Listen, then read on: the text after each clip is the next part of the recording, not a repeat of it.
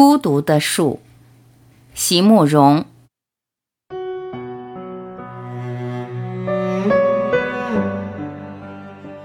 在我二十岁那年的夏天，我看见过一棵美丽的树。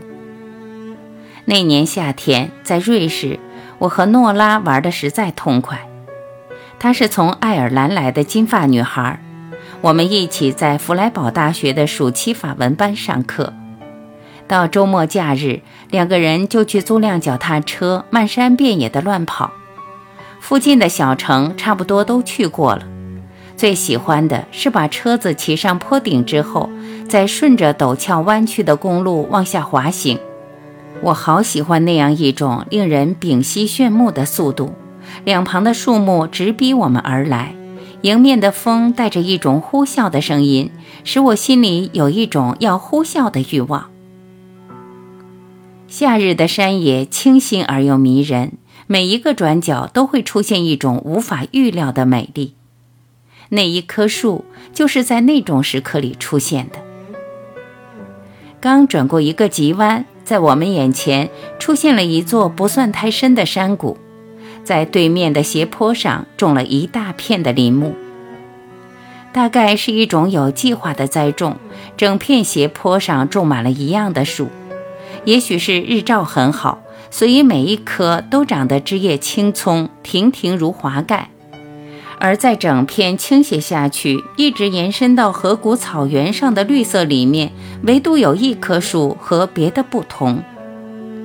站在行列的前面，长满了一束金黄的叶片，一束绚烂的圆，在圆里又有着一层比一层还璀璨的光晕。他一定坚持了很久了，因为在树下的草地上也已圆圆地铺满了一圈金黄色的落叶。我虽然站在山坡的对面，也仍然能够看到刚刚落下的那一片和地上原有的碰在一起的时候，就觉得后者已经逐渐干枯褪色了。天已经傍晚，四野的阴影逐渐加深，可是那一棵金黄色的树却好像反而更发出一种神秘的光芒，和它后面好几百棵同样形状、同样大小。但是却清脆逼人的树木比较起来，这一棵金色的树似乎更适合生长在这片山坡上。可是因为自己的与众不同，使他觉得很困窘，只好披着一身温暖细致而又有光泽的叶子，孤独地站在那里，带着一种不被了解的忧伤。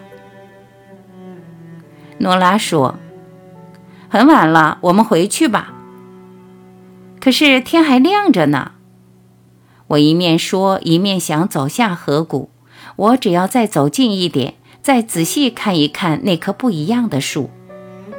但是诺拉坚持要回去。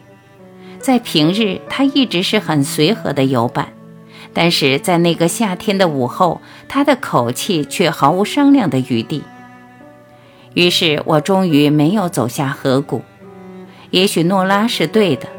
隔了这么多年，我再想起来，觉得也许他是对的。所有值得珍惜的美丽，都需要保持一种距离。如果那天我走进了那棵树，也许我会发现叶的破裂、树干的斑驳，因而减低了那第一眼的激赏。可是我永远没走下河谷，我这一生再无法回头，再无法在同一天。同一刹那，走下那个河谷，再爬上那座山坡了。于是那棵树才能永远长在那里，虽然孤独，却保有了那一身璀璨的来自天上的精华。又有哪一种来自天上的宠遇，不会在这人世间觉得孤独呢？